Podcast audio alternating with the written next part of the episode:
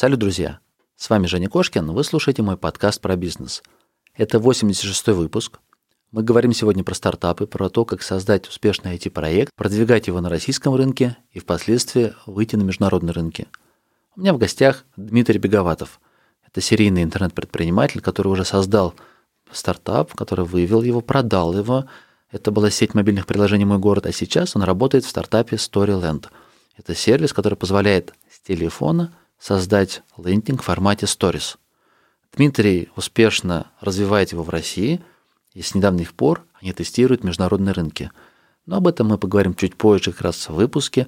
А я хочу напомнить, что у моего подкаста есть сайт кошкин.про, где собраны все выпуски, где у каждого выпуска есть подробные аннотации, ссылки, которые мы упоминаем в выпусках, а также удобные тайм-коды, по которым можно сориентироваться – расширенные тайм-коды, я бы так сказал даже, потому что мы подробно расписываем каждый блок, где и о чем вы говорите, чтобы вы могли сориентироваться в выпуске и понять, нужен он или нет. Ну и также я поблагодарю своего спонсора, это VPShop. vpshop.ru – это магазин премиум тем для WordPress. Если вы запускаете свой проект в интернете, небольшой магазинчик или сайт-визитка или информационный проект, я вам рекомендую воспользоваться премиум темами – от VPShop. Помимо тем, на VPShop есть несколько удобных плагинчиков. Например, Clearfy – плагин, который позволяет сделать SEO-подготовку сайта, удалить дубли страниц, очистить код от мусора, ну и ряд других настроек. Либо интересный плагин VP Stories. Это плагин, который позволяет сделать как раз Stories, то, о чем мы сегодня поговорим с Дмитрием, правда, на своем сайте WordPress. Подробнее об этих продуктах на сайте vpshop.ru, а если добавите слэш Кошкин, то сможете купить эти продукты со скидкой 20%. Ну все, ребят, на этом заканчиваю. Если выпуск понравится, буду благодарен вам за отзывы, которые можете оставить в iTunes, либо написать мне в личку. Ну а мы погнали к выпуску. Кошкин Про. Бизнес. Как открыть с нуля и прокачать. Про деньги. Как создать пассивный доход. Про время. Как не менять на деньги и работать в кайф. Как? Как? Как? Добро пожаловать в подкаст Евгения Кошкина о бизнесе в интернете. Устраивайтесь поудобнее. Будем разбираться, что работает, а что нет. Погнали! Привет, Дим. Рад тебя видеть в своем подкасте. Долго гоняюсь за тобой. Никак не согласуем с тобой время, когда можно будет поговорить. Жень, спасибо, что пригласил. Э, на самом деле, я думаю, тут больше срабатывает даже не за какая-то занятость, а то, что энергия сейчас уходит, например, на дочь, которая сейчас 10 месяцев, очень много занят ребенком, поэтому, поэтому это... Семейные. Да. Семейные хлопоты. Семейные. А я думал, ты так активно в своем стартапе. Ну и он, конечно. Погружен, что... То есть это, это настолько все как бы друг с другом связано. Как бы время делится постоянно, и ты постоянно выбираешь, как бы на что свой фокус внимания потратить. Вот э, ты сейчас как раз, как мы начали разговаривать, такой small talk перед э, этим подкастом, ты упомянул Clubhouse, и вот это популярность этой новой соцсети, которая как бы аудиоформат имеет, и вообще mm-hmm. какой-то такой разговорный жанр, и при этом имеет какую-то сиюминутность, то есть когда человек должен в моменте среагировать на пуш, то, что его там товарищи начали какую-то интересную беседу, зайти и что-то послушать. Так вот, мне э, внутренне очень интересно, что там происходит, и мне внутренне интересно там покопаться, поразбираться, но по времени вообще не хватает, не успеваешь, да, да не хватает. И, и от этого ты чувствуешь как-то себя странно, то есть, что я, я отстаю от какой-то моды, от э, того, что сейчас в тренде, вот, ну, чтобы вот эту вот э, нить постоянную, uh-huh. так, с э, обществом, да, не терять. Вот, поэтому ты постоянно как-то вот выбираешь, скажем так, на что сфокусировать свое внимание. И я рад то, что наконец-то мы с тобой связались и можем пообщаться. Действительно. Слушай, кстати, по поводу Clubhouse, я так увлекся этой штукой, что последнюю неделю, мне кажется, я сплю по 4-5 по часов, потому что, а, как ты вот правильно сказал, что у тебя дочка, у меня тоже дети, в 8 утра мне уже нужно вести в школу, а единственное время, когда я могу спокойно поразбираться, покопаться, это когда все уснут. И с 11 до 3 до 4 я вожусь, интересно. Там очень много англоязычных спикеров, которые, ну, реально, то есть ты смотришь, там топчики разные из Forbes, не знаю, владельцы крупных состояний, общаются легко, кулуарно. Вот поэтому это интересно. У тебя был классный стартап. Я так, знаешь, издалека. Вот у тебя великолепный блог на Весеру. Ты освещаешь потихонечку все эпохи, все вехи своего вот этого стартап-развития, стартап-движения. У тебя был стартап. Вы, ну, я думаю, много информации про мой город, мобильный, сеть мобильных приложений. Угу. Кому интересно, они прочитают все.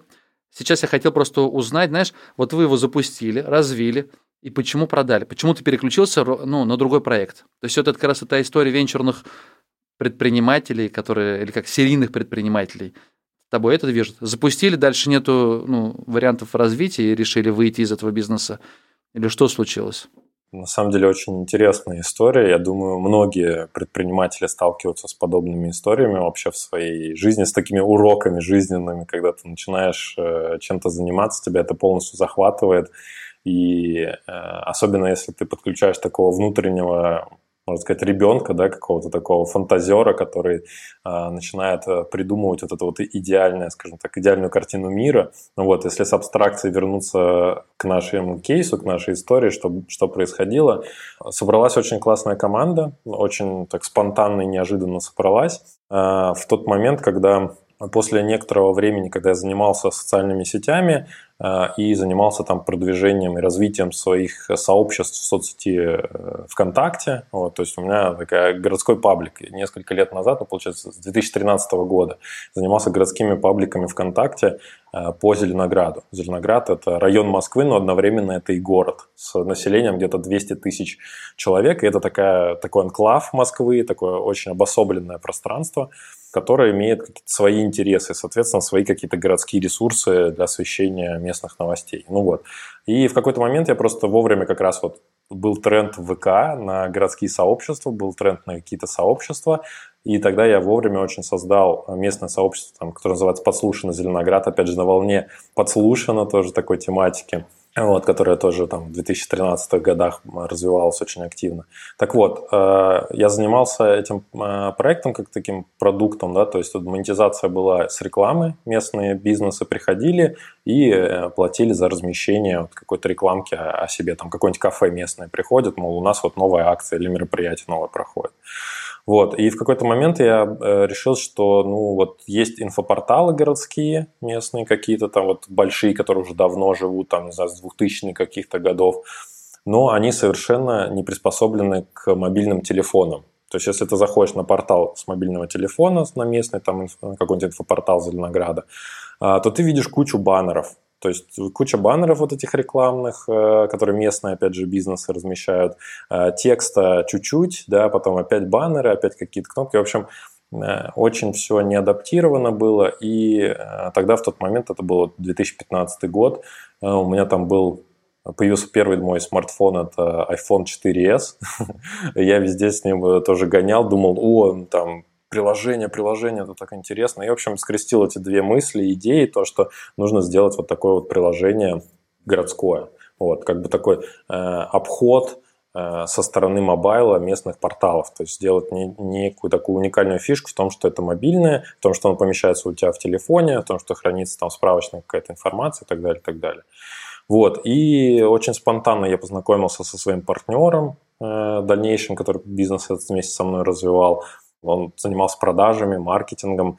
Э, потом нашли еще одного сооснователя, который технической работой занимался, уже там технический директор наш был. И вот эта команда, она начала притворять свои какие-то жизненные амбиции, желания, вот эти вот э, какие-то детские, возможно, мечты о том, что вот создать что-то идеальный какой-то продукт. А, которые, в принципе, привели нас сначала во Free, это акселератор э, наш там крупнейший в Европе э, по, по фондированию, по, по деньгам, да, по количеству денег, которые у них есть, собственно, которых они раздали разным стартапам в России. Много денег дали вам? Там какой грант вы получили? Э, два, два сто, ну, миллиона рублей. Все вместе? Там же, по-моему, несколько этапов. То есть можно первый этап, если потом какие-то цели... Да, ну это, это получается вот э, первый этап очного акселератора. То есть сначала мы три раза подавались в очный акселератор, мы не проходили. Как бы заочный акселератор проходили. Э, ну, за это время как раз э, развивали свой продукт и проект.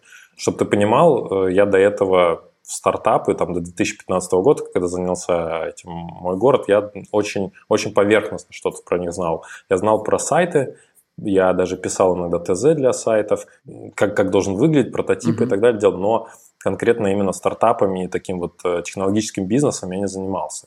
И тогда это был очень интенсивный курс по развитию, такого вот стартап-развитию. Я думаю, тогда еще ну, культура зарождалась, зарождалась, начинала зарождаться. То есть мы вот пришли вот на этом начальном раннем этапе, когда культура, опять же, стартапов тоже зарождалась, когда еще не было фильма э, Дудя про Кремниевую долину. И не было сериала да, Кремниевая долина, сериала, да, который да. вдохновил многих. Так, давайте немножко верну, верну в канву нашу. Смотри, а я тебя спросил про то, почему вы вышли, потому что, ну, все же сегодня я хотел поговорить с тобой про твой текущий стартап больше, чем про да, мой город. Хорошо. Ну, давай кратко. Если я правильно понимаю, идея была не свои порталы в каждом городе развивать, да. а монетизация была за счет того, что вы партнеру продаете комплект как этого, франшиза, да. Угу. Да, и он у себя устанавливает и делает мой город, там, Астрахань, мой город, да, Санкт-Петербург, да, да, да. и развивает такое, то есть мобильное приложение отдельное. Да. Ну, в этом была выручка. Если я правильно понимаю, я видел ваше интервью, 400 там франшиз вы продали, прибыльный бизнес, и вот как раз хотел заострить внимание, почему продал, продали, вы вместе решили выйти из этого бизнеса, и ты потом уже перейдем к твоему текущему. Ну, обычно же на, на середине не меняют, правильно? Ну, вот как раз э, момент про фри, который я хотел да, досказать, вот буквально чуть-чуть, это как раз было связано с э, то есть вот это вот решение о продаже в итоге бизнеса, потому что э, как бы мы получили инвестора в лице Free, который присоединился к проекту таким же образом.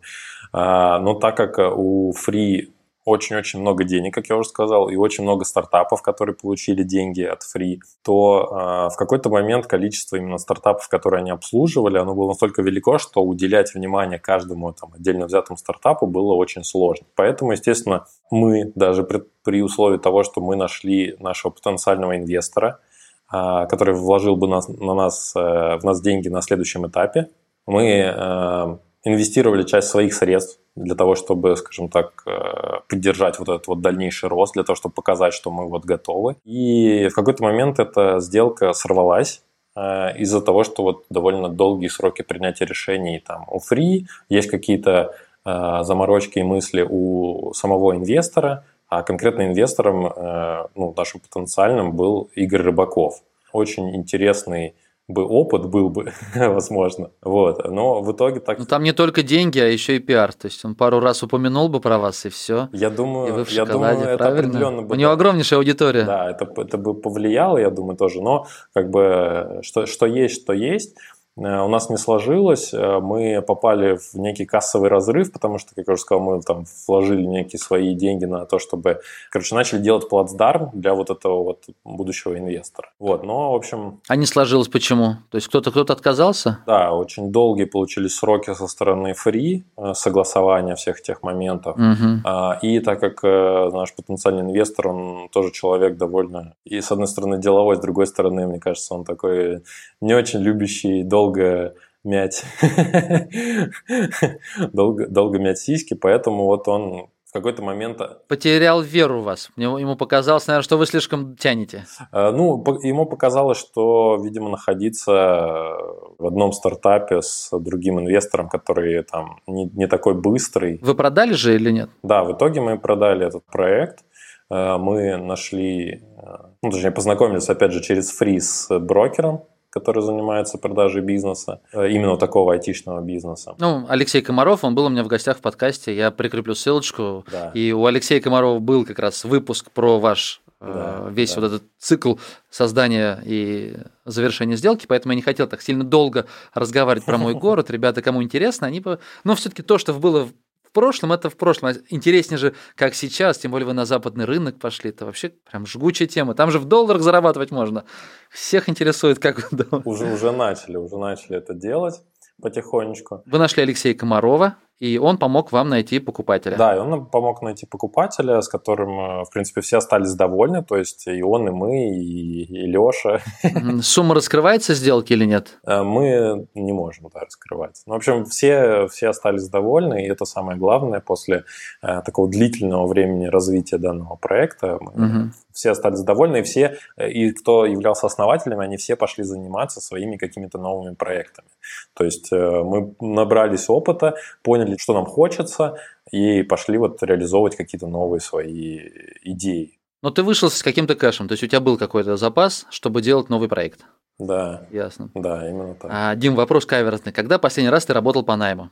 Потому что, насколько я знаю, чаще всего, когда пилят стартапы, то денег нету, и они не так быстро выходят на какую-то операционную прибыль, чтобы финансировать себя, как даже как основатели приходится, либо очень быстро находить инвестора, который будет тебя кормить, но это не так легко, первый там год-два, либо где-то подрабатывать, работать по найму, Да, либо да, фрилансером или как-то еще. Действительно, есть такая ситуация, то есть периодически э, бывает такое, то, что я в разных проектах, скажем так, э, выступаю каким-то руководителем, например, по маркетингу или по продукту, то есть это бывает какая-то проектная работа на несколько месяцев, и это вот за последний год вот тоже было, то есть я, я тоже этим занимался. Это дает еще дополнительную возможность немножко отдохнуть, чтобы не перегореть, потому что если ты начинаешь какой-то стартап, который задуман как марафон, а не как какой-то очень быстрый спринт, то тебе нужно периодически там отдохнуть, попить водички, посмотреть со стороны на все, что происходило, и чуть-чуть подождать, потому что вот эта вот волна э, твоих действий не всегда, э, скажем так, реагирует сразу. То есть ты делаешь что-то, э, и тебе нужно подождать какое-то время, э, чтобы это что-то среагировало. Только нам кажется то, что вот там ты предприниматель, ты запустил бизнес, э, начал откручивать рекламу, пришли там какие-то заявки, пришли оплаты, все, короче, все, все работает, все здорово. Но когда ты в стартапе, когда у тебя какая-то новая концепция, она еще вот имеет э, место созревания, то ты, получается, вот находишься в таком постоянном желании приблизить этот момент, когда же он уже созреет, когда уже это выстрелит. Мгм. Вот. И для этого в том числе требуется какое-то вот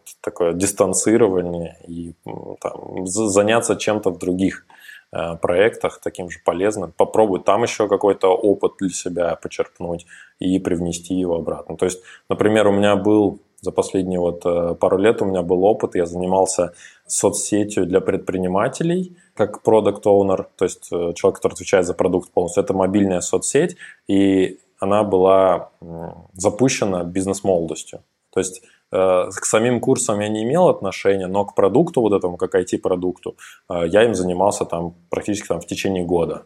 Вот. На, моменте излета как раз мой город, когда мы вот э, уже приняли решение, что мы будем продавать, и уже было не так много операционки, я пошел заниматься этим, и потому что мне это было интересно, это мне нравилось, и у меня у самого была такая идея, потому что в России э, такой штуки нету, LinkedIn у нас там заблокирован, да, какие-то вот такие вот контакты э, бизнесовые люди часто делают через Facebook, э, но это не всегда полезно, Мгм. потому что, ну, как сказать, во-первых, не, не все есть в Фейсбуке, во-вторых, это очень сильно смешивает э, как бы Facebook э, там, личный и деловой.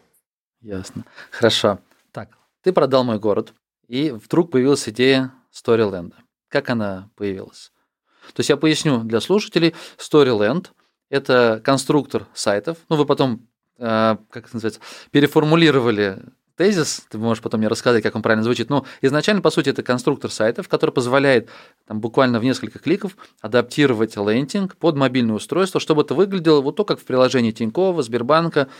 Клик-клик-клик, ну, стори в Инстаграме, вот этот Да. формат, когда картиночки, ты свайпаешь вправо или тапаешь просто, и они переключаются. Вроде бы уже люди привыкли, из- из-за Инстаграма привыкли к такому формату, и они вне- их внедрили. Я не знаю, кто раньше, вы внедрили раньше или Сбербанк, или они у вас по- ну, посмотрели, что так можно сделать. Не, ну просто ли примерно год назад появились и в Тинькове, и в Сбербанке вот эти наверху 5-6 там или 10 делений, что ты можешь тык-тык-тык, там какие-то новости, какой-то формат, ну вот какая-то ненужная мне совершенно информация, но они мне в мобильном приложении это подсовывают. С чего ты начал копать в эту сторону идеи?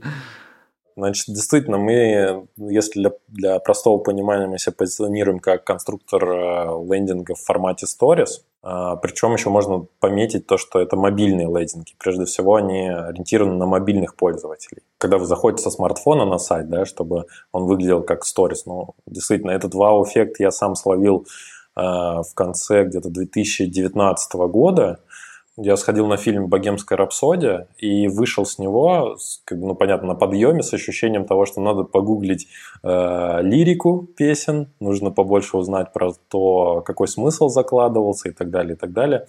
И вот я э, таким образом нашел э, сайт, именно такой музыкальной тематики, музыкальной направленности, э, на котором были в страничку интегрированные, в том числе, сторисы. Там песня, например, «Богемская рапсодия» та самая. Да, я нажимаю «История песни», бац, и передо мной открывается новый мир. Я вижу сторисы, но в вебе это было что-то неожиданное. Да? То есть до этого я на сторисы особо сам внимания не обращал и не особо пользовался ими в Инстаграме даже, но когда они появились в вебе в таком удобном формате, еще и с интерактивом, то есть там была возможность открыть какую-то нижнюю панельку, посмотреть там видео, с Ютуба там можно было там что-то проголосовать, нажать на какую-то кнопку, то есть я подумал, ничего себе, вот эта технология.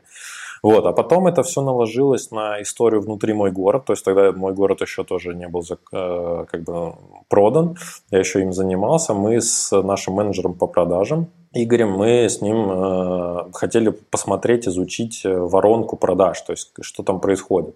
Он обычно общается, э, то есть Игорь э, обычно общается с людьми в соцсетях, в мессенджерах, ну, обычно с телефона получается. И когда приходит какая-то заявка, какой-то новый лид, человек пишет ему, получается, в мессенджер, а Игорь отправлял ему PDF-ку, там, ну, обычную горизонтальную PDF-ку 25 мегабайт. И тогда у нас созрела мысль, что вот почему мы отправляем как бы горизонтальную PDF-ку в соцсети, в мессенджеры. Люди же как бы, им это неудобно, им неудобно их, ее смотреть, поэтому они задают кучу глупых вопросов, тратят время, очень плохо квалифицируются в качестве там лидов, да, дальнейших на продажу. Вот, поэтому надо попробовать и сделать вертикальный формат. Мы сделали сначала PDF-ку, которая 5 мегабайт весит, она была вертикальная, она подтвердила нашу идею о том, что действительно люди будут лучше ее читать и просматривать. Э, и задавать более осмысленные вопросы, соответственно, лучше квалифицироваться. То есть, как подросли там уже подросла конверсия в квалификацию лидов и заявок, и там выросли продажи немножко, но выросли, там где-то, может быть, 10, может, 15 процентов, не помню точно. А потом в какой-то момент мы подумали, ну окей, хорошо, это PDF-ка, ее все-таки нужно как-то скачать, это тоже может остановить человека. Давай сделаем из этого вот такой вот э, URL, по которому, переходя по которому, да, по ссылке, человек может уже увидеть это все у себя в телефоне, это как бы быстрее, он быстрее погрузится в эту тему. Э, и можно добавить интерактивных элементов. Вот так вот таким вот скрещением в итоге превратилось э, все в то, что данная версия вот этой вот PDF, она стала мобильной версией сайта, то есть даже сейчас, если вы зайдете на мойгород.моби, то вы увидите то, что текущий владелец он э, использует вот этот вот формат сайта в виде мобильной версии. Почему? Потому что конверсия выросла чуть ли не в два раза на этом сайте. То есть, когда люди заходили там с Яндекс Директа или откуда-то еще, они сразу видели сторис, они сразу видели нашего менеджера по продажам Игоря, который «Привет, меня зовут Игорь, я тебе сейчас расскажу, ты сюда зашел, потому что ты ищешь франшизу», и так далее, и так далее. То есть там уже начинает развиваться тема. И в два раза поднялась конверсия. Как бы у меня в этот момент вспыхнула такая искорка в голове, что в этом, значит, видимо, что-то есть что можно попробовать это, ну, во-первых, продавать кому-то, то есть каким-то другим проектам, кому это важно, там мобильный трафик у, у кого есть. И вот э, после каких-то первых продаж, первых вот таких вот итераций, когда это было испробовано, когда были за это получены деньги, началась работа над конструктором. Угу. Вот, то есть э, вот так вот все сложилось. А ты смотрел, есть ли готовые проекты? Ну, чаще всего все стартапы – это клоны западных проектов. На Западе не было таких вот готовых конструкторов? Конструкторы тогда начали зарождаться. Это вот интересный еще момент, то что примерно в то же самое время или чуть-чуть раньше Google анонсировал свои сторисы уже в ленте поисковика. То есть они сделали некий э, формат, который называется Web Stories сейчас, да, до этого он назывался AMP Stories. Если вы, соответственно, занимаетесь сайтами, то вы знаете, наверное, что такое Google AMP, да, это какие-то ускоренные странички, это как э, Turbo Яндекс, да, или как там называется. Угу. Э, не помню, ну, Яндекс, Яндекс это называется. Турбо-страница, по-моему, так и называется. Вот, турбо-страница, да, турбо-страница. В общем, это аналог таких турбо-страниц, только у Гугла. Соответственно, они сделали вот в таком формате Google AMP. И первые прототипы, которые мы делали, мы собирали их вот на, в этом формате э, с этим, скажем так, э, open source решением. Э, тогда начали зарождаться первые конструкторы.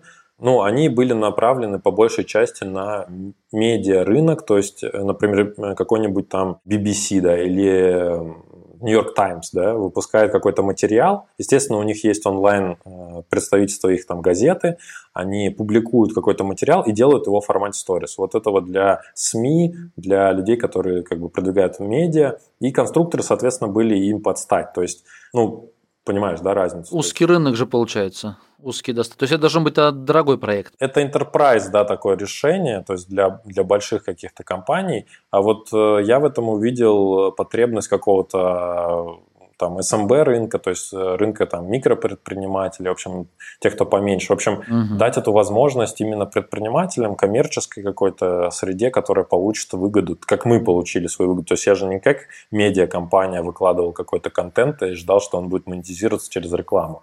Я делал из него вот посадочную страницу для трафика, для мобильных устройств, которые вот приходили.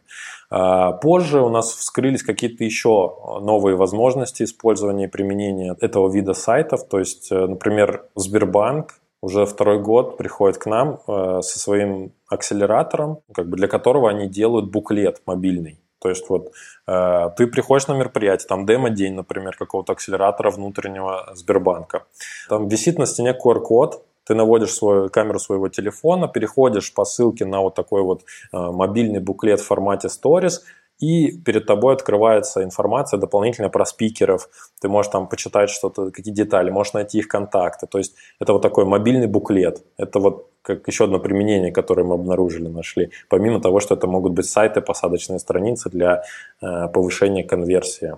Также еще это может быть Э, использовано для рассылок. Например, вот э, приходит тебе смс-рассылка. У нас есть кейс э, с стрип-клубом, точнее сетью стрип-клубов по России, которые делали рассылку э, на грани фола в плане того, что там было очень много э, эротически такого близкого контента. Вот. Но у нас, конечно, тоже есть ограничения, то есть мы хоть и более свободная платформа да, для использования, чем соцсети, то есть там гораздо больше запретов, но у нас тоже есть какие-то свои ограничения. Ну так вот, они сделали такой комикс, а комикс с приглашением прийти, э, там, получить какие-то бонусы от прихода, там, не знаю, приват какой-то или еще что-то. Ну, в общем, сделали такую рассылку, и там у них э, там конверсия ну, увеличилась там, в два или там, в три раза, я уж там точно не помню. В общем, э, такой формат, он подразумевает то, что можно сторителлинг использовать, да, с одной стороны, что тоже очень модная штука, очень полезное, то есть рассказывание истории очень завлекает пользователя, повышает вовлеченность и, соответственно, приводит к нужному результату. Либо как э, вот такую какую-то презентацию проекта или продукта, э, либо даже в офлайне используемую. Ну, сам формат интересный вот именно по воздействию на пользователя. То есть, как казалось бы, одна и та же информация, но вот в виде лендинга просто, ну, ты пальцем ну, прокручиваешь вниз и можешь то же самое получить. Но это не так вовлекает, как если та же самая будет история, тот же самый лендинг, просто нарезан будет на квадратике, и ты тапаешь справа, как привычно в Инстаграме, и совершенно другое вовлечение. Да. Почему Тильда не додумалась, почему они не сделали, когда только увидели, что вы такой делаете проект, они же у себя помимо лендингов могли бы сделать рядом кнопка, а теперь сторилендинги. Я думаю, к этому может прийти. Я знаю э, основателей, близко знаком с основателями нескольких других конструкторов сайтов, таких э, алдовых, да, desktop first, скажем так. Э, те, которые сначала ты сидишь за компьютером, вот как ты сказал, там на WordPress, да, я делаю на WordPress, это быстро, но это я делаю с компьютера. Вот, и, соответственно, отображается это все изначально лучше всего на, на компьютере, на десктопе, а потом уже как-то адаптированно переносится на mobile. Вот. Я знаю тех, кто как бы планирует и в своем roadmap е тоже думает это запускать, но, опять же, ну, получается, для нас это большой фокус. То есть мы такие mobile first ребята, которые стараются сделать прям mobile first во всем. То есть у нас даже сам редактор сайта, ты можешь сделать его с мобильного телефона. Он удобен именно с телефона делать. То есть на тильде, скорее всего, на телефоне неудобно создать свой лендосик. Да. Наверное, я не проверял. Ну, гипотеза такая, да, то есть не будем сразу камнями закидывать тильду, все-таки конструктор хороший. Вот. А вы изначально пошли потому, чтобы человеку было удобно, прямо вот эту историю, пап-пап-пап, кнопочками да. накидал, и уже готовые, например, там отправил. Опять же, опять же, есть гипотеза э, такая, не знаю, как она выстрелит или нет, да, это уже говорю, что это такой марафон. А, гипотеза, раз уж сейчас у нас становится все больше и больше мобильного трафика, и в том числе, там, не знаю, выходят супер популярные мобильные соцсети, типа ТикТока, да, там сейчас вот какой-то там Клабхаус запускается, который тоже популярность набирает. То есть все такое уходит в mobile. Аудитория, например, того же самого ТикТока, это более такая свежая молодая аудитория, который, опять же, в своем распоряжении имеет телефон для того, чтобы снимать креативы. Угу. Для, у них есть мобильные приложения, чтобы делать дизайн, там делать э, видео, там э, ну, монтаж видео, то есть они все могут сделать в своем телефоне. Поэтому вопрос, зачем для этого подключать еще компьютер, он остается открытым. Соответственно, новое поколение будет как я предполагаю, да, какая у меня гипотеза есть, оно будет оснащено какими-то новыми инструментами, в том числе, надеюсь, что и нашим. Увидят в нем пользу и интерес. Как российский рынок отреагировал на ваш стартап? Вот был там, взрывной рост в продажах или же постепенно, или прям через тернии пришлось пробираться, и люди отказывались платить, или все было легко? Все очень постепенно. Мы начали с MVP, уже по традиции, той, которая выработалась с э, того же самого «Мой город», когда мы старались больше, больше, больше всего разработать там в том же самом «Мой город», и очень много средств было, ресурсов потрачено на разработку, на то, чтобы это все круто выглядело, работало и было как можно больше функционала, то здесь мы сделали наоборот, отрезали как бы все лишнее, сделали очень такой вот узкосегментированный продукт и начали его продвигать различными, опять же, гипотезами, кому это по сегментам больше всего заходит, какой аудитории. И вот сейчас пришли на данный момент э, к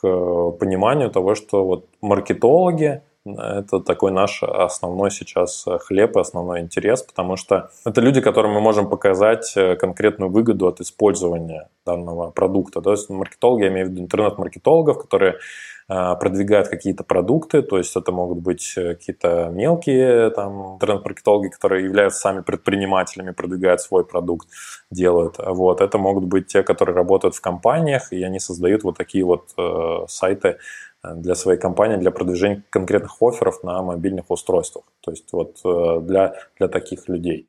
Все идет постепенно, то есть у нас, э, с одной стороны, хорошо, что у нас нет каких-то ярких конкурентов, которые бы также популяризировали этот формат, да, и получается, что, опять же, вот я поэтому как раз и пишу на VC.ru. В конце того года я э, делал перевод статьи зарубежной как раз про формат Stories, почему он такой хорошо зашел, почему он как бы как формат начал распространяться повсеместно, и вот в том числе, как ты сказал, это и в приложениях банков, и такси, и какого-то ритейла. А, недавно там M-видео на нас выходил для того, чтобы внедрить у себя там на сайте это. Ну, то есть идут такие разговоры.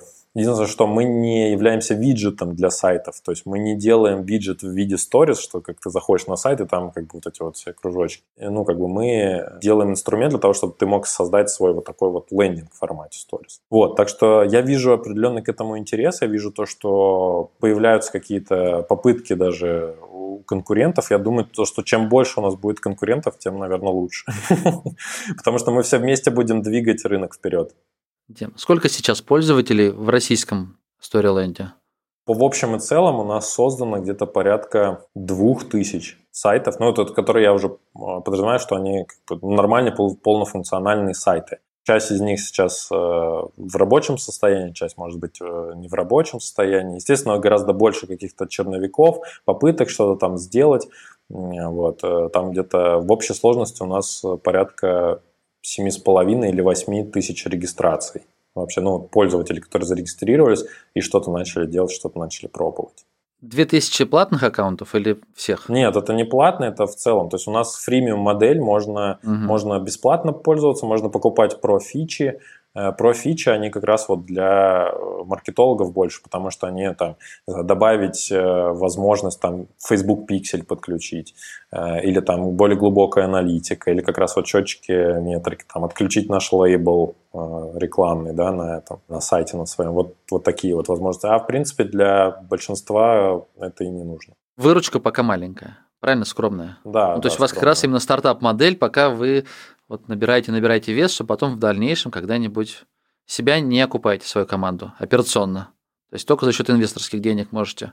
Нет, сейчас нет. Сейчас а, сама команда, получается, является таким двигателем а, всего, то есть энтузиазм у нас а, уже первый инвестор, он вошел, сделал такой небольшой пресид раунд. Сейчас мы были отобраны еще в акселератор Нью-Йоркский старта, и там мы прошли половину акселерации, также мы оттуда тоже некий объем средств тоже получим на развитие проекта уже на зарубежном рынке. Во сколько пользователей один обходится в рекламе? То есть у вас, получается, есть ну, в префриме модели э, большая часть пользователей бесплатных, но я думаю, там конверсия может быть там 5, может быть 10 процентов, это опять же предполагаю, она, она перейдет в платную версию. Я могу регистрацию озвучить, что регистрация там по России у нас была где-то в районе 150-200 рублей. 150-200 рублей регистрация.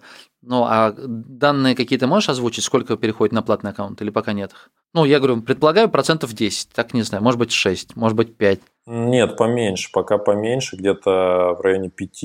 Причем э, по-разному от канала зависит. То есть э, канал, который там с десктопа, например, заходит, или там с мобайла, они тоже чуть-чуть по-разному конвертят.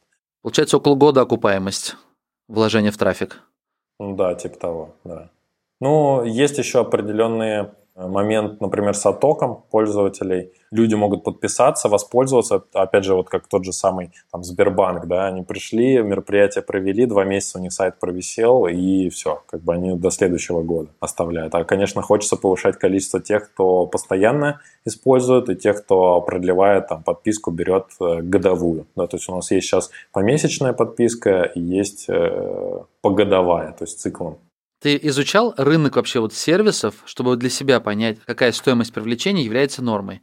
Ну вот я на вскидку сказал, что окупаемость примерно год. То есть я как прикинул? Ты сказал, там 150-200 рублей – это одна регистрация при 5% конверсии в платную аккаунт, то значит, получается, ты 4000 рублей потратил, получил 20 регистраций, одна стала платная.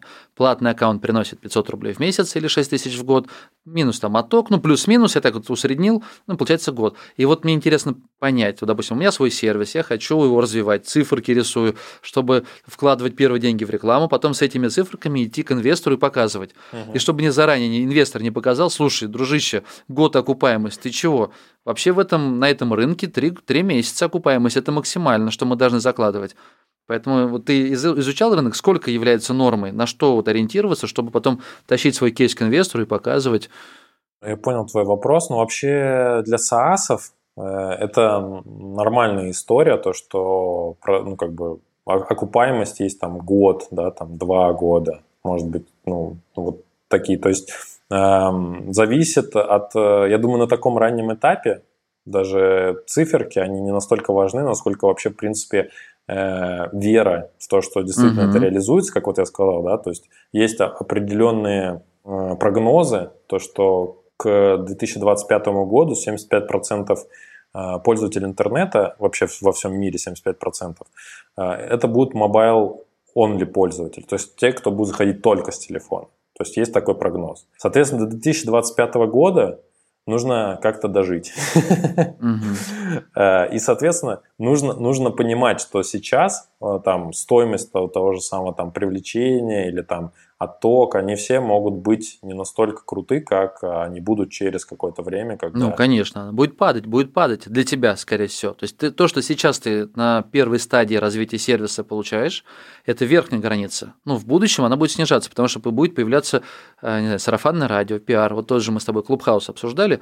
Про него еще там три месяца назад никто не слышал, ну, по крайней мере, в России. Он не был популярным инструментом. Uh-huh. А ребята, которые развивали, если сейчас оценка там под миллиард, ну, я на VC читал миллиард долларов, оценка этого стартапа, то есть, значит, до этого вкладывались деньги в продвижение, правильно? Там вот в каждую комнату, которая запускается, там сидит один или два человека от самого клубхауса, который модерирует, там вовлекает, что-то разговаривает. То есть я и к тому, что пользователь в начале, он дорого стоит потом будет снижаться. Но вот, например, вопрос. Если бы тебе после первых тестов пользователь обошелся бы, допустим, в тысячу рублей, ты бы продолжил развивать или бы понял, что, ну, наверное, модель не работает? А, ты имеешь в виду пользователя просто регистрация какая-то, да? Да, регистрация. Ну, то есть, я говорю, какая-то вот должна быть цифра, которая считается нормой. Угу. Год окупаемости на первой стадии – это шикарный результат, я считаю. Ну, потому что ты дальше она будет снижаться. Чем популярнее будет сервис, тем как бы дешевле будет обходиться тебе каждый пользователь. Ну, в теории, если... Ну, в, те, в теории, да, но там могут быть прийти конкуренты, и за счет них да, как-то да, все да. это повысится. Главное, что я а, на что я, скажем так, уповаю, это вот именно LTV, то есть использование, угу. нахождение нами какого-то определенного хака, который позволит LTV как можно больше удлинить и как можно быстрее, скажем так, получить э, деньги с клиента. Э, в данный момент мы как раз сделали такой я бы сказал, что это небольшой такой отход от канона того, что ты занимаешься чисто сервисным бизнесом, сервисным продуктом. Это наша собственная услуга по заказу дизайна слайдов. То есть человек приходит к нам и говорит, что ему там нужно, например, сделать слайды вот, вот такие вот э, крутянские для своего сторилендинга, потому что у него нету, например, времени для того, чтобы в этом разбираться, нету там э, желания искать какого-то фрилансера и так далее. То есть мы вот запустили такую услугу и тоже таким образом пытаемся как бы поднять нашу выручку и поднять наши возможности для того, чтобы реинвестировать как-то это все дело в рекламу. Если бы, опять возвращаясь к твоему вопросу по поводу тысячи рублей, да, думаю, что это было бы неким таким стоп-фактором. Вообще очень, опять же, разные да, позиции. То есть есть какие-то спринтерские продукты, которые можно быстро э, стартануть, понять, э, работает, не работает, и получить как бы фидбэк от рынка, заработать, возможно, денег сразу, возможно, понять, что эта тема не полетит. Но очень многое зависит еще от твоего, твоей веры в этот продукт, в этот проект. То, что тебе, ты сам, когда ты сам получаешь какой-то эффект от этого, то есть конкретно в моем, в моем случае это был результат для мой город, то, что там поднялась выручка, поднялась конверсия на сайте, а, это был конкретный результат, который я понимаю, что он есть, он работает, значит, если э, найти некий такой хак или сосредоточиться на органическом привлечении аудитории или каком-то там контент-маркетинге, а не прямой рекламе, там в Инстаграме или Фейсбуке или еще где-то, то, э, возможно, можно вот снизить там первичную э, стоимость привлечения лида и, соответственно, на этом же еще заработать некое доверие от аудитории. Вот, то, что занимаешься, например, контент-маркетингом и рассказываешь там о том, что ты делаешь, как ты делаешь, почему ты это делаешь. Ну да, не, но ну в любом случае, в твоем случае, если есть база, есть аудитория, которая пользуется продуктом, когда она уже сформировалась, у нее есть доверие, потом потихонечку можно придумать, как ее монетизировать и увеличивать доходность или снижать стоимость, срок окупаемости. Самое главное, конечно, собрать перв, первоначальную аудиторию. Так, хорошо, давай поговорим тогда, в какой момент вы решили пойти на Запад и что повлекло. Ну, то есть у вас здесь пока еще не такие результаты крутые, и тебе показалось, что здесь маленькая аудитория или неплатежеспособная, и поэтому надо распылять силы и идти на Запад, где, ну, насколько я понимаю, там труднее бороться за аудиторию, там более жесткие игры конкурентные. Да, смотря где на самом деле. То есть э, про проект и вообще этот продукт, он был задумывался изначально уже как э, некий такой международный продукт, потому что действительно я обратил внимание на то, что и на мировой арене э, какого-то большого, большой конкуренции э, не видно пока что. Вот, с одной стороны. С другой стороны, я понял, раз, например, Google развивает этот формат веб-сторисов, то, значит, у них тоже есть какие-то планы по его популяризации. Значит, э, ну, как бы как формат он интересен и полезен везде. Но, соответственно, а, мои какие-то внутренние, опять же, амбиции тут сыграли, потому что э, был, например, э, как я уже рассказывал, у меня был там продукт э, это в социальных сетях группа, да, типа э, местная такой монополия такая на группы ВКонтакте. Как бы я так, в какой-то момент почувствовал себя, то, что я вот состоялся в рамках города.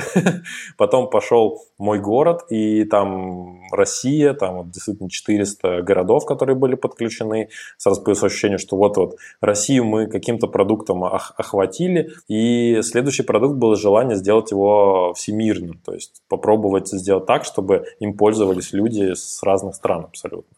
А то, что касается конкуренции, опять же, если говорить про рынок, ну, то есть каждый рынок, он, получается, требует какого-то своего определенного продукта и своих каких-то затрат.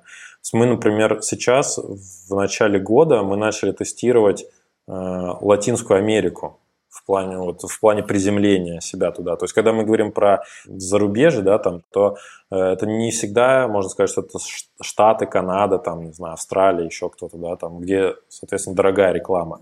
А вот мы пробуем сейчас э, Мексика, Бразилия, Эквадор. Вот, то есть вот, вот такие вот страны, как раз где присутствие mobile-only юзеров, оно максимальное. То есть в, интернет, э, в интернете там Бразилии порядка 60% это аудитория mobile-only. То есть люди, у которых э, первым единственным способом доступа в интернет является телефон.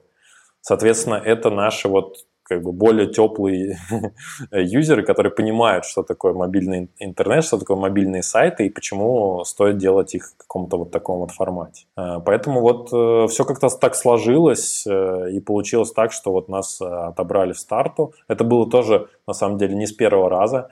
То есть сначала мы в России проходили акселератор в ШЕ, Высшей школы экономики.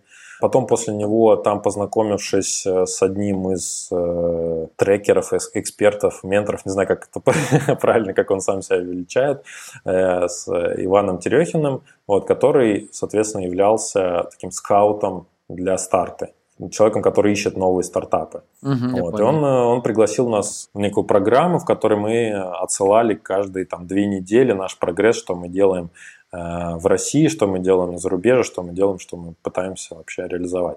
И первый раз на, нас позвали на созвон, я общался там с нью-йоркским офисом, э, с их, соответственно, директором по вот этой вот программе акселерационной, потом с э, партнером, этого уже фонда для того, чтобы понять, как бы можем ли мы дальше продвинуться или нет. И вот э, спустя полгода, то есть это было в начале 2020, спустя полгода после того, как мы показали, что вот у нас есть рост, после запуска как раз на том же самом VC у нас э, появились первые платные клиенты, у нас пошел, пошел органический трафик, и у нас появился первый вот наш такой инвестор, партнер. И это стало неким таким сигналом для акселератора и вообще фонда, что есть какой-то инвест- fit, да, то есть есть такое понятие, как market, э, fit, а есть такое понятие, как инвест- fit. То есть насколько, в принципе, данный стартап кому-то интересен в качестве инвесторов. Дима, ты в цифрах можешь рассказать, сколько вот, э, какие выручки были на тот момент? и сколько инвестор вложил. Ну, это реально мне интересно. То есть, у тебя продукт, я его адаптирую под другой язык, вывожу, делаю те же самые операции, которые делаешь ты. Ну, то есть это 10 регистраций, которые заплатили тебе по 10 долларов, или же все-таки, ну, ты показал там первую тысячу долларов, две тысячи долларов выручки? Ну, сам старт у нас произошел только в ноябре того года. Вот, то есть мы какое-то время потратили действительно на перевод, несмотря на то, что изначально я закладывал английский язык и как бы рассчитывал на то, что у нас будет англоязычное приложение, но в какой-то момент мы подумали, что мы сделаем отдельную версию э, на отдельном домене с отдельным со своим, э, скажем так, названием. А, вот. И почему мы так сделали? У меня там есть статья отдельно на VC.ru, э, почему мы к этому пришли. Это у меня был отдельный вопрос, но раз уж мы про это заговорили, давай тогда по структуре. Сначала объясни, почему ты сменил название, чем Storyland тебе не подошел для того, чтобы на Запад, а потом вернемся к цифрам. Да, ну тут э, два момента. Во-первых, мы технически решили, что так будет проще разделиться как бы на две составляющие для того, чтобы не, не переводить, скажем так, не переделывать бэкэнд. То есть это вот все, что там связано с нашими серверами, да, там вот все, все, что касается админ панели и так далее, все, что, э, скажем так, внутренняя вся кухня, она была по большей части заточена под, не под несколько язычность, не под мультиязычность, а под э, какую-то одну. То есть адаптировать сложно, правильно? Как в конве. Canva.com заходишь, и ты, если из России, там да. тебе сразу русский язык. Зайдешь да, да, ты да. наверняка из Мексики, будет... Э... э испанский. Испанский. Ну, да. испанский. Ладно, вот. зайдешь из Америки, будет английский. вот. Это сложно сделать, да, технически? Ну, в данной конструкции, которую мы построили, да. То есть, как я уже сказал, это было MVP. Угу. За то время мы наделали очень много разного функционала дополнительного, и вот это все, как бы, градус сложности, он повысился. Поэтому поэтому мы решили Я понял. остановиться вот на таком решении и сделать технически. А второй момент это был то, что у нас название само Storyland немножко не коррелировало с, наверное, представлениями западными. То есть это беглым Google анализом занялся и понял то, что Storyland у них это что-то детское, что-то относящееся вот там к парку развлечений, у них есть э, детский парк развлечений. И вот э, mm-hmm. мы решили поискать э, новый вариант э, для того, чтобы как-то назваться по-новому для, для себя же. В итоге решили вот назваться Slide Page, и, в принципе, мне нравится, я, я, я привык к этому названию. Не, название классное. Ну, в принципе, и то, и то классное. Но если название классное вы нашли, то почему бы то есть я понимаю, то, что работает, лучше не трогать. То есть если вы изначально создали код, который работает в России, отлично. То есть я согласен, что сейчас полезешь менять там язык, настройки, все к черту полетит, и все пользователи, которые уже их там небольшая часть, там 2000 созданных сайтов, они начнут материться, уйдут и разнесут весь о том, что Storyland это вообще дно днище, и не надо пользоваться им. Все понял. Окей, ну сделали слайд-пейдж, Да. заложили Да. сразу языки, и теперь потом, когда все заработало, если даже на Западе есть правильно, ну, есть платящие пользователи, тогда такие, «Хей, ребята, теперь Storyland называется Slide Page, теперь крутой, обновленный функционал и все остальное. Мгм. Нет, так не работает? Ты имеешь в виду перекинуть всех, кто был на Storyland, туда? Ну да, теперь единая компания, чтобы все знали, что есть Slide Page, это вообще не российская, а какая-то вообще западная, из акселераторов, и вообще международная компания, это же пафос. Ну, понятно, Нет? да, там нагнать э, таких этих понтов показать, да. Ну а тут два названия, зачем развивать? Не, ну ладно, это я просто спросил от отвлечения стороны. То есть выбрали такую тактику. Ну да, да. Я не скажу, что она идеальная, не скажу, что ну, она может быть лучше, может быть, э, как бы стоило как-то по-другому поступить, но вот выбирали по многим критериям, в том числе пытались понять, возможно ли будет потом в дальнейшем, например, э, купить домен .com, потому что э, это тоже там для зарубежного рынка довольно важный момент, плане того, чтобы иметь вот там что-то там .com, да, Э, есть такая А что, он занят? особенность.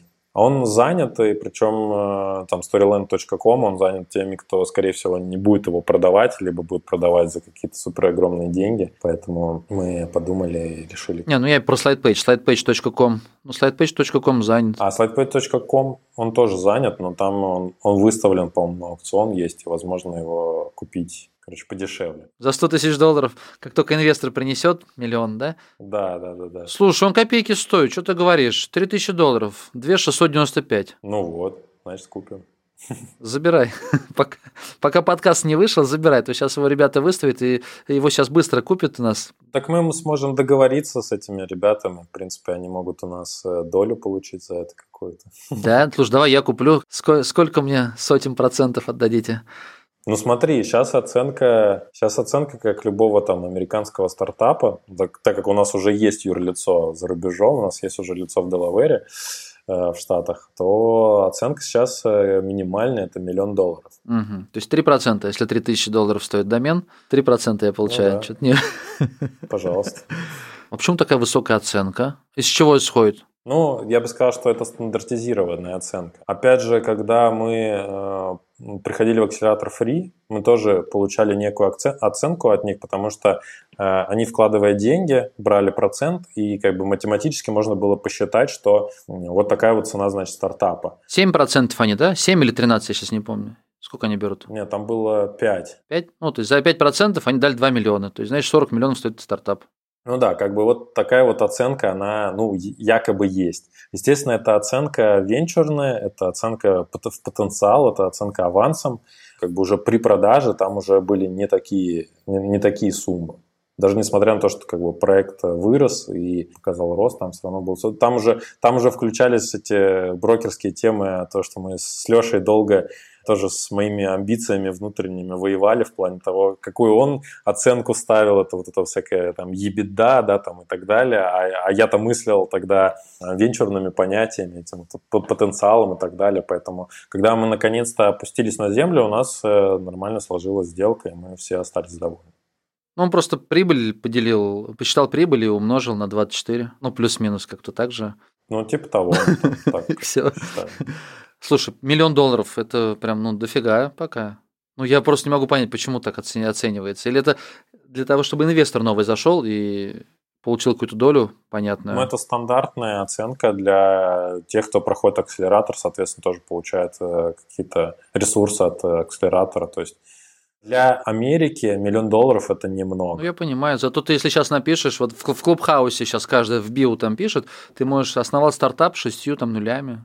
Шесть, а, six, six digit, или как правильно пишут, когда они же не пишут обычно доход в деньгах, Да-да-да. они да, пишут да. там six digital, да, или six, я забыл слово. Six figures. Си- а, точно, они fig- пишут. вот.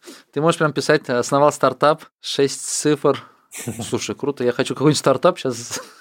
Что нужно? Кому нужно? А, нужно домен тебе принести, получить долю, и потом указывать, что у меня доля в Да. стартапе с шестью нулями. Вообще Да, огонь. да, да. слушай. Ты инвестор, все, инвестор. Ты знаешь, вот как э, сейчас периодически смотришь какие-нибудь там фильмы или там документалки про IT-отрасль, и там есть там люди такие сидят, там а, первый инвестор Фейсбука. Ты вообще не знаешь, кто это, вообще не знаешь, что это за человек. Ну, то есть ты его нигде никогда не видел, не встречал никаких записей о нем, ни в каких статьях, ничего. Но он как бы первый инвестор Фейсбука, потому что вот он когда-то принес свои там 3000 долларов в Facebook, и вот теперь он сидит и такой, типа, я там один из первых инвесторов Фейсбука. Но еще и сотрудники по номерам, они тоже. Восьмой сотрудник, пятнадцатый сотрудник, 154 сотрудник Фейсбука, Твиттер да, или там чего угодно, тоже гордятся порядковым номером, который, когда они присоединились к этой великой идее, которая да. изменила мир. Слушай, здорово. Да, у нас, кстати, с мой город тоже очень классная история была с сотрудниками. Они, э, получается, также они при продаже компании уже они тоже получили себе э, некие бонусы за то, что они принимали участие в этом во всем. И сейчас вот э, пару дней назад наш такой операционный директор, который был в мой город, человек, который вырос до такого операционного директора, ну как это можно в стартапе представить, не знаю, человек, который пришел изначально туда менеджером техподдержки, и занимался там поддержкой наших партнеров. А в итоге сейчас человек работает э, в Яндексе, там, продукт или проект, э, там, менеджером на одном из руководителей, короче, проектов. То есть человек, который вот так вот рос, рос, рос, и вот со стартапом сделал. Ну, у него бэкграунд, он уже пришел в стартапе. Стартап продали, это значит, кто-то его оценил, значит, он значит, сделал что-то важное. Ну, круто. Приятное, приятное тоже такое ощущение, что в команде все получилось, и люди тоже дальше пошли развиваться вот в, в эту отрасль. Дим, давай вернемся к слайд-пейджу. Скажи, пожалуйста, во сколько там обходится стоимость вот привлечения одного пользователя? Ты где-то писал, что в десятки раз дороже, чем в России. То есть это реально 20 баксов ну, это тестовые, это тестовые были запуски на Соединенные Штаты. Это было, да, действительно, где-то порядка 20 баксов. Если мы говорим про Мексику или Бразилию, то там это что-то на уровне 4-5 долларов.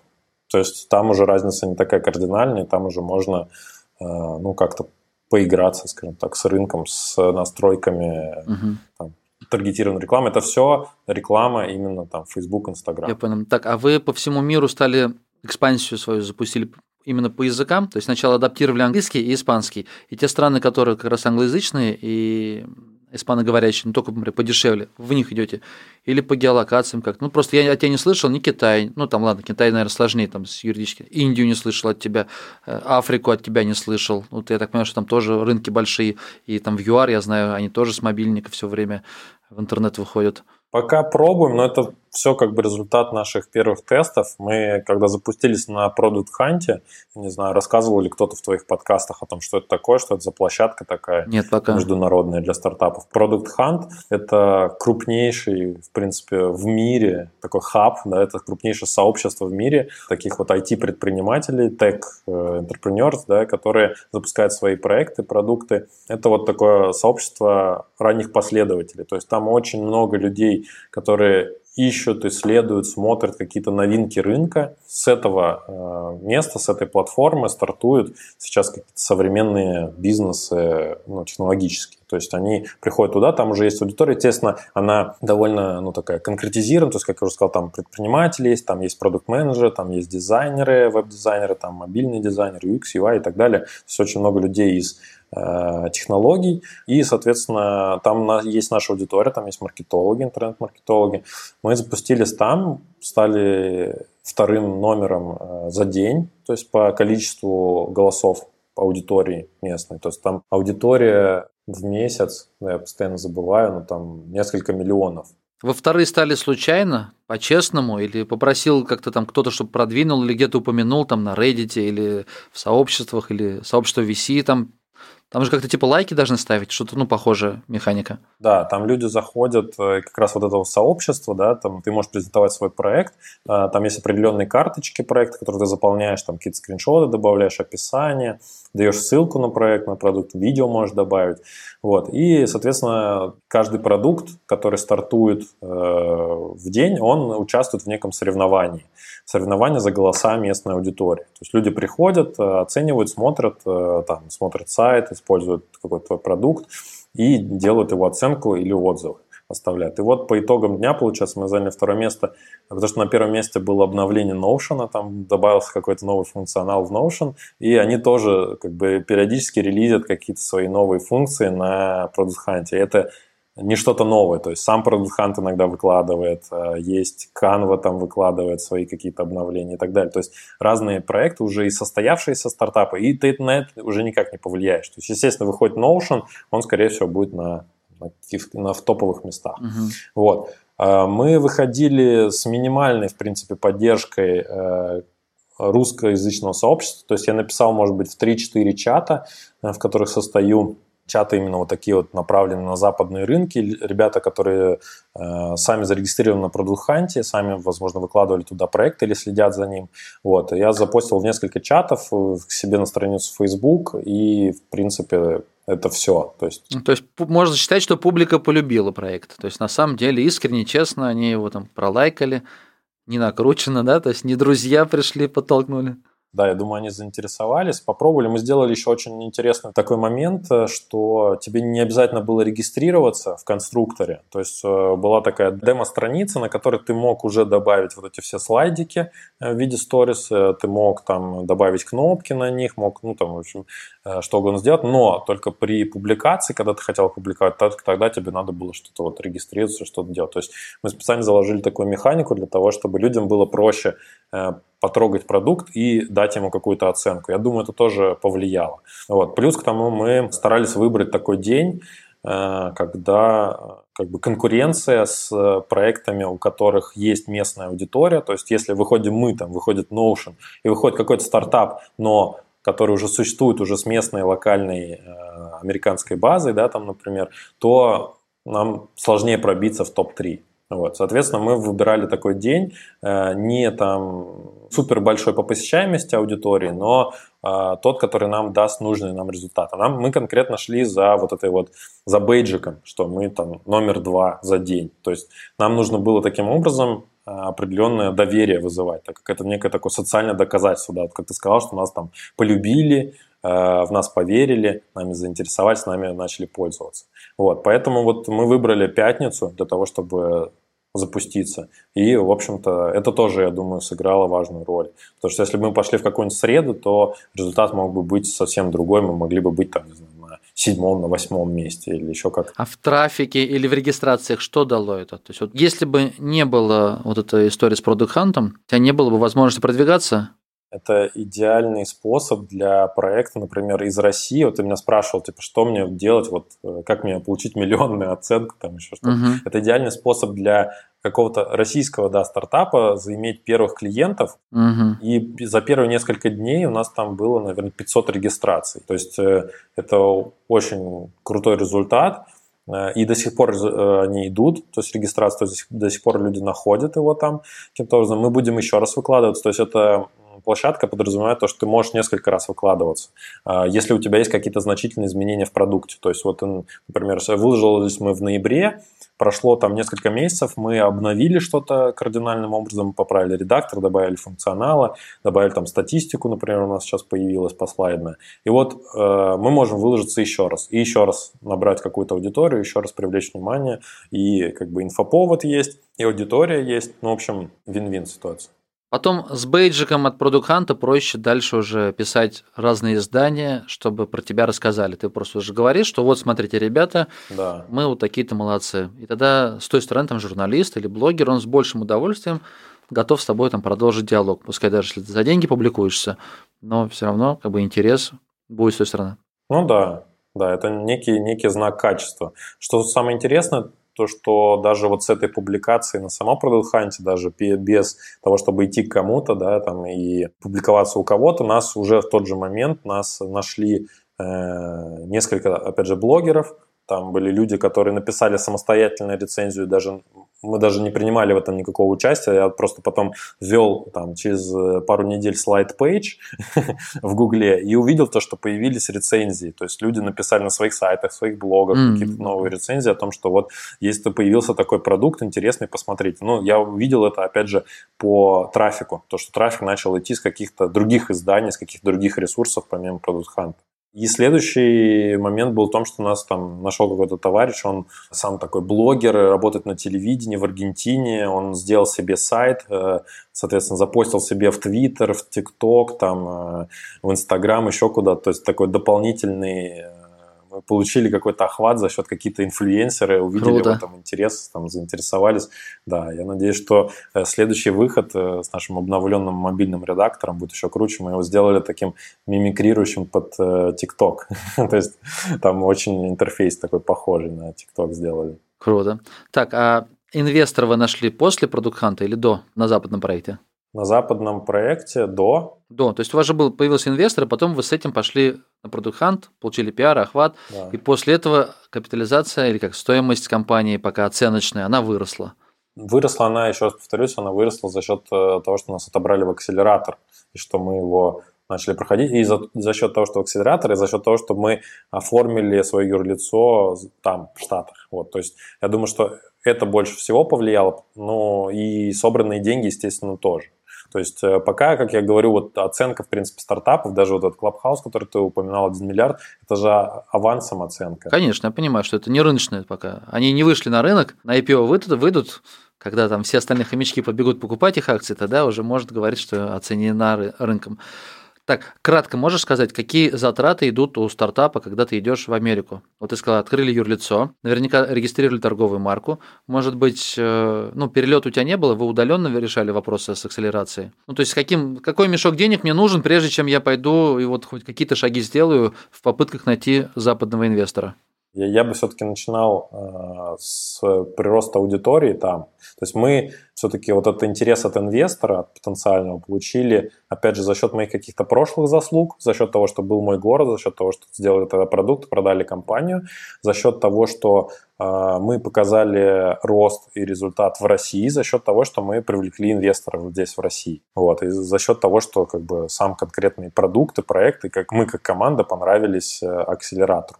Опять же, чтобы попасть туда, в зарубежные акселераторы, да, об этом я могу что-то рассказать, это нужно просто заполнять заявки, нужно писать там заявки в 500 стартапов, Y Combinator, да, там попасть в группу в Фейсбуке Y Combinator на русском, есть такая группа, там люди регулярно обсуждают тему того, как правильно оформить заявку, регулярно обсуждают все вопросы, которые связаны с ценами на бухгалтерию, оформление юридической компании и так далее, и так далее.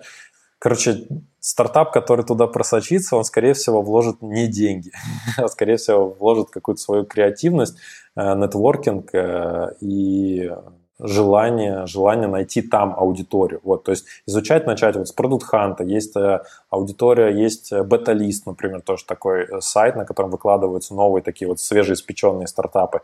Есть куча топиков на Reddit, да, там сабреддитов, которые посвящены стартапам, и там тоже можно регулярно постить информацию о себе, регулярно размещать там, о своем стартапе, о том, что ты делаешь, зачем и почему это интересно, искать потенциальную клиентуру. То есть, в принципе, время, потраченное на российский рынок и время, потраченное на зарубежный рынок, оно может быть примерно одинаковым. Вот. Поэтому я всех агитирую сначала и сразу идти туда и пробовать делать что-то там. Ну а дальше я думаю, просто нужно искать какие-то творческие возможности. Например, опять же, в России есть сообщество, называется «Стартап Котики», кажется. Вот, это группа в Фейсбуке, которая регулярно проводит онлайн-питчи, общение вот инвесторов напрямую с там, русскоязычными, и не только русскоязычными, но и англоязычными стартапами. И там вам могут дать и как обратную связь, так и могут действительно дать денег. Ну, такое тоже возможно и реально. То есть современная ситуация с пандемией, она подхлестнула людей больше в онлайне тоже те же самые питчи слушать и взаимодействовать. Я вот сегодня в Клабхаус заходил и увидел то, что там есть отдельные, отдельная группа, в которой питчатся люди. То есть, получается, там сидят инвесторы, и ты заходишь, ну, там какой-то, видимо, есть распорядок, как люди выступают, и вот, и пошел пич. То есть, э, ну, это уже, пф, это просто взрыв мозга. То есть, ты представляешь, до этого тебе приходилось, не знаю, там, лететь в Штаты, там, покупать э, а, там отель заказывать, покупать билеты, э, договариваться там на конференции на какой-то, договариваться через LinkedIn, чтобы прийти человеку что-то рассказать или попасть в акселератор и там запичиться на демо. Сейчас ты просто зашел, скачал приложение, зашел в Clubhouse, нашел эту комнату, договорился с организаторами и начал питчить. И получил как бы и фидбэк, и инвесторов, которые, возможно, заинтересовались этим. И вот я сейчас так рассказываю, круто, что я сейчас, наверное, пойду и... Сам сделаю, сам поверил, да? наверное, сам, и, наверное, сам запичусь там, потому что вот я только сегодня это обнаружил, но так еще типа скептически так типа отношусь, но потом понимаю, что есть э, некая прослойка современных, опять же, стартапов, которые пытаются сделать такой ТикТок э, для, вот, для питчей. Да, то есть, когда инвестор приходит и смотрит, как там стартапер выступает и решает, давать ему деньги или нет. Вот зачем это теперь нужно, если есть клабхаус, в котором есть группа, и ты заходишь туда, и как бы и все, и пич. То есть, вот как они просто взяли и изменили, перекроили рынок. Круто. И, возможно, кого-то убили, а возможно, кому-то дали возможность э, создать свой стартап, привлечь инвестиции, привлечь деньги. Понял. Интересно. Дим, ну что ж, я предлагаю потихонечку завершать выпуск конце хотел бы попросить, чтобы ты, знаешь как, у тебя есть опыт запуска стартапа, привлечения денег и наверняка кучу шишек и ошибок, которые ты набил на этом пути. Поделись, пожалуйста, опытом для тех, кто сейчас вот пилит свой проект – каких ошибок вот он мог бы а, избежать, но не в теории, а вот те, которые ты, прям для тебя боль отражается внутри, что ты вот делал, делал, делал, и понял, что так делать не нужно, а нужно было делать иначе. Есть какой-то топ, не знаю, там топ-3, топ-5, топ-10, вот все, что ты мог бы мне сейчас сказать, представь, я сейчас запилил продукт и думаю, как мне привлечь инвесторов и начать развивать его. Что бы ты мне сейчас посоветовал, вот прям то, что сильнее всего откликается? Сильнее всего? Во-первых, это поменьше фантазировать в плане того, что нужно людям, побольше спрашивать их действительно, какая у них есть потребность. Даже в стартапе, который вот этот Storyland, который я уже делал после «Мой город» и как бы уже с большим осознанием подходил к нему, все равно понимаю то, что нужно классифицировать свои идеи прежде всего и как раз разделить их на такие вот темы. То есть первая тема – это фантазия. Это то, что тебе кажется то, что это будет круто, тебе кажется то, что ты бы сам этим пользовался. Спросил своих друзей, они сказали, это круто. Ну, это фантазия, да, считаю. Mm-hmm. Лучше за нее не браться, потому что потом э, тебе придется возвращаться в эту исходную точку и искать другое подтверждение. Второй вариант – это конкретный коммент или пост, например, в соцсетях о том, что люди пишут, что у меня вот такая вот проблема, или как же меня задолбало вот это, или вот на VC очень часто там всплывают какие-то истории с тем, что какой-то банк не вернул кому-то деньги, такси там что-то обманули, еще что-то. Ну вот что-то такое, но с другими э, возможно, проблемы. Вообще, в принципе, какие-то проблемные горячие посты в соцсетях или высказывания твоих знакомых и друзей. Это то, что уже более ощутимо, это когда люди начинают выражать какие-то свои эмоции по поводу проблемы. Чем более горячая эмоция, тем э, лучше для тебя, потому что ты можешь реально слепить из этого какой-то полезный стартап. У тебя не будет потом проблемы с тем, чтобы искать продукт market fit. Вот это вот э, такой второй поинт. И третий поинт это, то есть как, как бы ты, скажем так, протегировал да, все свои идеи, это э, конкретно изученный рынок, с изученным спросом, то есть ты выбираешь конкретный рынок. Ага, так, мне нравится, например, рынок, например, психотерапии, да, и ты начинаешь сам глубоко закапываться в этот рынок. Ты начинаешь общаться с людьми, ну, то есть вытягивать их самостоятельно на разговор. То есть там, привет, там, по друзьям, опять же, по знакомым сходить, но конкретно задавая конкретные вопросы про вот такой вот рынок. Это вот, вот знаменитый, знаменитая техника Каздева, да, когда ты э, вообще интервью проводишь с людьми, ну так, ненавязчиво, под видом ничего не происходит, но выясняешь какие-то болевые проблемы в тех областях, которые тебе нравятся, и которые ты для себя э, посчитал как бы важными там, где ты хочешь развиваться. Вот выбирая вот эту вот идею какую-то из этих, настолько попытаться ее сжать, это уже вот вторая мысль, да, второе, что бы я посоветовал, настолько попытаться ее сжать, чтобы э, на ее проверку, насколько вообще это может принести деньги, вот как ты сказал, там, получить информацию, сколько будет стоить клиент и так далее. Э, на то, чтобы запустить это, потратить две недели. Постараться вот настолько ужать, отбросить все лишнее, вообще все лишнее, ужать настолько, чтобы проверить все за две недели. Э, это второй, второй момент. И третий момент – это то, что постараться провести для себя такой марафон, когда ты будешь проверять, ну, не знаю, 10 таких э, бизнесов за год, например ну, 10 или там, не знаю, 8, например. И в конце концов у тебя получится то, что ты найдешь тот проект, тот бизнес, который будет и расти, он будет и тебе интересен, э, и тебе захочется его развивать, и не будет всех вот этих дальнейших э, проблем с мотивацией ни внутри команды, ни внутри тебя самого, ни выгорания, ничего. Будет э, там, ты будешь спокойно двигаться к цели, ты будешь понимать, зачем ты будешь зарабатывать на этом деньги. То есть вот у меня вот сейчас, после нескольких итераций своего собственного там, бизнеса и опыта, я понимаю, что следующие какие-то проекты и продукты я буду строить именно таким образом. Круто. Ну что ж, спасибо большое. Вот насчет обратной связи от пользователей. Я прямо сейчас воспользуюсь и скажу, ребята, мой стартап – это мой подкаст, поэтому, пожалуйста, дайте мне обратную связь. Можно личку в Телеграм, можно в Контакт, можно где угодно написать и рассказать, что вам здесь нравится, что не нравится, поделиться своими мнениями, мыслями. Вот. Спасибо большое. Желаю удачи тебе в этом проекте. Буду следить. Мне очень нравится, когда вот Спасибо, предприниматели так активно развивают, пиарят, прям с горящими глазами рассказывают про свои продукты. Мне казалось, что только в кино бывает, а нет, оказывается, вживую тоже. Дим, удачи тебе в проекте, честно. Спасибо, что делишься. Спасибо, Жень. Информацией. Тебе тоже. Давай, счастливо. Ребят, прощаюсь с вами. Все те, кто дослушал, те большие молодцы, я вам желаю удачи. Ну и приглашаю на свой сайт кошкин.про и пишите в личку. Любые вопросы, как я уже говорил, пишите. Ваша обратная связь делает подкаст лучше. Все, ребят, пока-пока.